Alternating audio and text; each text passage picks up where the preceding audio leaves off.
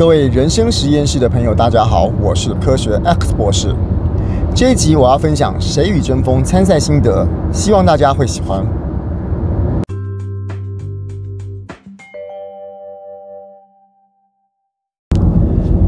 这个我在昨天录影的这一集被淘汰了。那作为这个淘汰后所录的第一个影片啊，当然我平常在录这些呃心得分享的时候，都会大概有一个。底说我要讲什么，但是我觉得这一集我应该要特别不要打稿，就直接讲一讲，说我被淘汰之后的感觉是怎么样哦，或者是说我那时候在想什么。嗯，好，我先讲第一个，还还是忍不住想要再来这样表达一下。那个淘汰，我觉得可以分成两种哦，一种就是有哭的，有掉眼泪的，一种是没有的。那我说实在的，我我昨天淘汰完之后，昨天我在企业挑战赛三个人里面，我们其他两位选手。如果没记错的话，七十五分，然后我七十二分。嗯、在台上那个瞬间哈，因为我们现在跳那个分数的时候，从个位数开始跳，所以第一个七加加分数是七十五，然后我第二个跳到个位数是二的时候呢，我我知道我应该不可能是八十二，所以应该就是我已经很确定的输加加了。那在后来看到雷蒙个位数也是五的时候，那我就知道完蛋了这样子。那当下其实说实在的哦，我常常有时候听到。一些看是比赛或者其他的这个有淘汰制的这个活动里面，都会听到被淘汰的人说一句话：说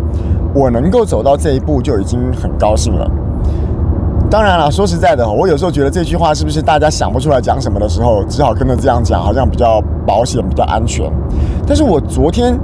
呃，说实在的，我有这种感觉哦，就是。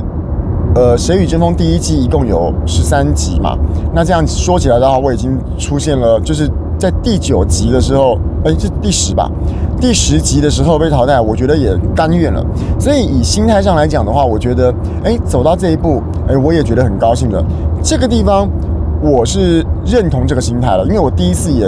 有这样子的经验，所以我以前会怀疑说，这个这说真的还是说假的啊？那我现在相信是真的了，但是我为什么没这样说？因为我觉得有点老套啊，所以我觉得如果在淘汰这一集是个这么重要的一集的话，对个人重要的话，那我应该要说一些更想说的话才对。所以在那个瞬间，我忽然想到了我在海选的时候说什么，也就是海选是《谁与争锋》第一集。当然那个片段没有被剪出来，但是我那个时候就在讲说，我们蛮多人都被问到为什么要来到这个舞台。那我那个时候讲想要讲的就是说，其实，呃，我老早就觉得，我一直在做科学教育推广，我一直用逻辑理性思考在跟大家讲事情，大家会喜欢。但是这个世界上真正推动这个世界上影响力的力量，在我的感觉里面，还是在感情这一块，就是告诉人家讲一个道理，告诉大家一个知识，然后去驱动大家做一件什么事。这样子的力道，比起我用一个带有感情的东西去推动大家来的困难许多。所以我在海选的时候，我就曾经说过一句话，这句话有被剪在花絮里面，可是因为去头去尾就不见了。我就说，我觉得逻辑理性这种论述、这种打法，它不会进到最后一名，就是不会、不会、不会成为这个节目的第一名了。可是他会在很后面的时候被淘汰掉，因为我觉得这个世界上理性逻辑还是输给感性。那当然这句话就当我老早就有这种感觉了，所以我在这个地方被淘汰，其实也是我有想到的事情。但是在作为最后一次的感言，我就是跟大家讲说，所以我如果已经有这样想法，那我还用科学逻辑理性来打的话，那表示。这个就是我真正想要在节目中传达给大家的东西，所以我记得我那个时候讲的时候，刚好就是看看着郎祖筠、郎姐讲的，这个世界上的确感情是驱动它让大家做很多事情、有很多行动的最大的力量，没有错。但是我真的想要做的，就是想要提醒大家，除了感情，还有别的。这个世界不是只有用感动就好，但是大家大部分的人，我们今天吸收知识或者是看一场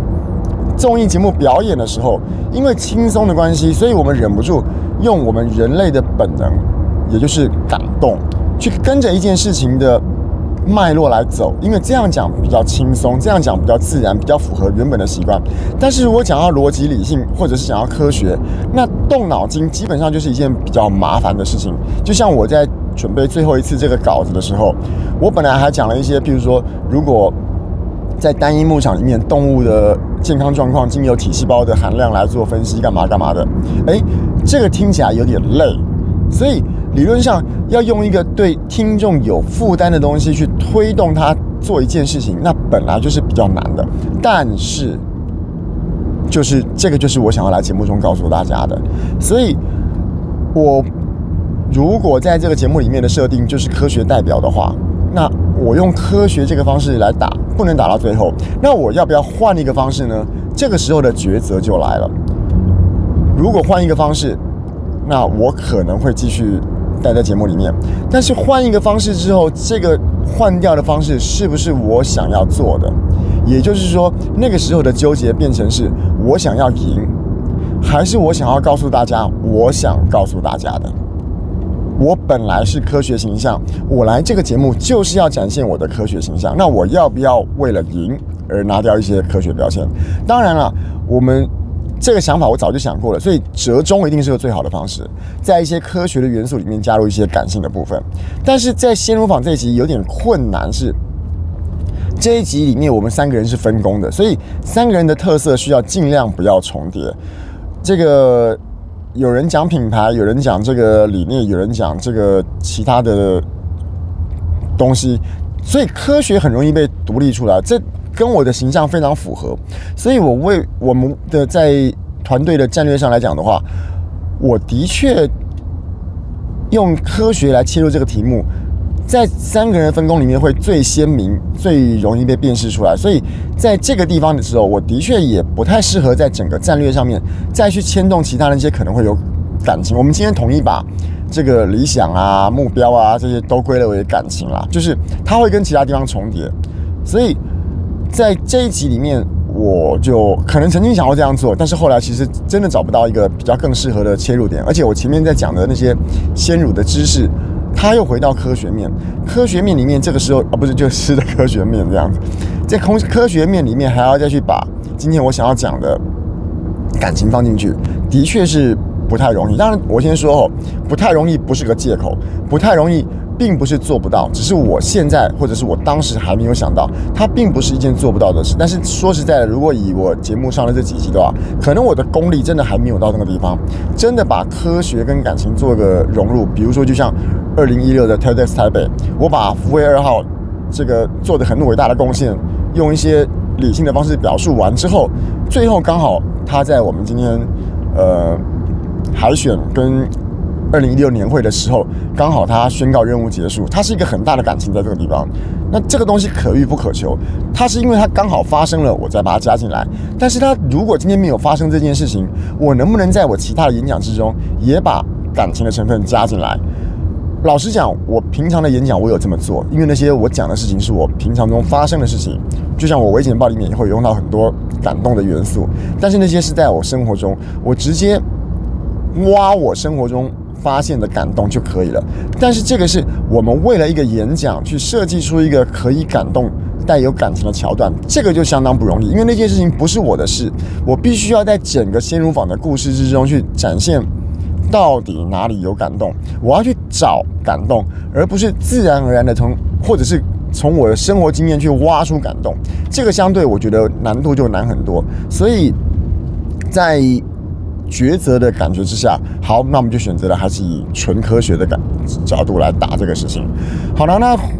这个是指昨天我们这个淘汰赛的技术的部分。那再来讲刚刚说的。有些人有哭，有些人没有哭的这件事哦，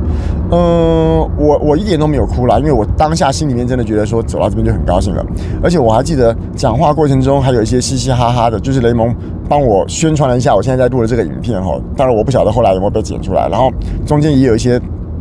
呃，像是我觉得有点台上台下的互动，完全不是那种悲伤的气氛在里面。好，那现在回到说心情的。哭的感情是哭的感觉，当然我相信有一部分两类吼，大概就是输了，觉得说我努力了这么多，呃，觉得就是输掉的不开心。那说实在的，我真的还没有太多输掉的不开心。昨天结束之后，很多人说是一种解脱那些的。我后来我看到了其他的队员在准备下一场的比赛的时候，我瞬间就有那种解脱的感觉了，就是哎，我终于不用再准备。比起不能上节目，我后面东西不用准备，当然这是有点窃窃喜啦。能够把事情继续做好，当然还是好事啦。哈，就是单就心情上来讲，我不用再准备后面的事了，感觉好像也哎也也还蛮不错的感觉。但是啊，我真正真正真正有一点点情绪出来的时候，是在我们昨天整个比完之后，吼，在那个昨天的，哎，这很厉害，这早餐店老板娘 MVP 的这个昨天 MVP 的号召之下，我们有空的人昨天去那个摄影棚附近的 KTV 唱歌了。那唱歌也没有什么特别的感觉，因为我昨天其实说真的，最大的感觉是很饿、很累、很，所以我去的时候。与其点歌，我先点牛肉面先这样子。那唱到一半的时候，我才发现一件事，那件事情才是我这个被淘汰之后最大的情绪上面的部分，就是，哎，我没有办法再跟大家一起努力、一起奋战了。我曾经在这个心得里面曾经说过说，说我这里面有一个很。很意外的感受就是，我们被称为“战队”两个字，“战队”两个字在我心目中一直是就是日本的什么这个百兽战队啊、忍者战队，就是五种颜色那个战队，那个才叫战队，就是它被定义的。那今天我们在浩一战队、幼童战队也被用一个战队在自称的时候，诶，那种亲切感对我来讲是很深的，因为它让我投射到说，对，我们就是百兽战队，我们就是忍者战队，我们是一群。为了同样一个目标，在努力做一件事情的六个人，所以这种归属感，而且是名正言顺、货真价实。现节目给我们的名字叫做战队。哇，那从昨天开始，我就没有要在战队里面跟大家一起努力了。这种归属感的不见，才是我觉得在情绪上面稍微有点难过的地方。嗯。也不只是这样子。我昨天说到这句话的时候，我记得很清楚，在 KTV 里面，我就是我跟桂宇谦，还有跟早餐店老板娘张姐姐位置一直换来换去，因为大家拿东西拿麦克风。那所以我在说这句话的时候，刚好我的右边是桂宇谦，在右边是张姐姐。说实在的，我很少跟他们两个人单独说，哎，我们来拍一张照这样子。结果在昨天那一瞬间，我忽然发现，哎，我好像再也不会在这种。共同努力的场合，跟你们见面了的那个瞬间，我忽然想到说，我们可不可以来拍一张照？平常拍照都是觉得，诶，摆个 pose 干嘛？但昨天那个瞬间，跟桂雨谦还有跟张姐姐拍照的感觉，反而是那种毕业纪念册的感觉，就是我们大家有一个在这个地方的回忆。当然，毕业纪念册应该是要在第一季结束了哈，就是呃离开的纪念的感觉，所以。与其说，如果说要说不舍的部分的输的话，我更不舍的是没办法在战队，没办法在四大战队里面跟大家一起在做一样的事情了。这件事情才是我真的在情绪上面有觉得比较不舍、比较难过的部分。好了，那回头来说，这个整段节目哈，到底最大的收获是什么？那这个跟我刚刚常常常讲的，想要跟我聊天聊节目的人，如果不知道要问什么，大概就会问说：哎，在节目最大的收获是什么？那既然我这个节目都可以录这么多集了，那这些收获在其他地方都可以看得到了。那除了这样之外，我觉得也很高兴的是，在这边淘汰之外，在我出现的第一季的集数之外，哎，我还能够在这个节目的支线上。为自己多留下了一个记录，而且同时，这个记录，我昨天在在我这个在节目里面我一直蛮低调的哈，就我没想到我们节目里面有一些工作人员也好，或者是。我其实我没有跟节目中的任何人讲过说我在录这件事情，但是大家在搜寻的过程中，因为大家会搜寻“谁与争锋”这四个字嘛，搜寻的过程中也蛮多人发现，而且发现的人很多是根本跟我不相干，不是不相干啦，就是平常不会聊天的人，这个我觉得蛮特别。那有人觉得好，有人觉得呃，可能也没有觉得怎么样。但是我觉得至少在这个节目的过程中，我留下了一个很具体的东西，它蛮符合我在人生实验室里面讲的那个梦想当饭吃的这件事情，就是有一部叫做要有产出。那要有产出。如果说这个节目里面我产出的，除了是在台上出现的那几场比赛之外，我还有产出这些心得。这些心得，如果我没有上这个节目的话，那我不会有机会产出这个心得。所以，如果说你要为我这个整个走这一遭做出最大的定义，说你真的要问我最大的收获是什么的话，那个最大的收获就是让我产出这么的心这么多的心得了，没有，这不是其中一个心得最重要哦。我的意思是说，如果没有参加这这些节目，我不会录这么这么多集的《谁与争锋》的参赛心得，这些心得才是我真正在这个节目中所最大的学习、最大的收获。好了，那说了这么多，大概就是说，嗯，对。我不晓得这现在这个淘汰之后还有没有能够有继续产出这样子的心得的能力，但是我目前累积的一些想讲还没讲的还没有讲完，但是我相信啦，只要我真的有想要在这个节目里面继续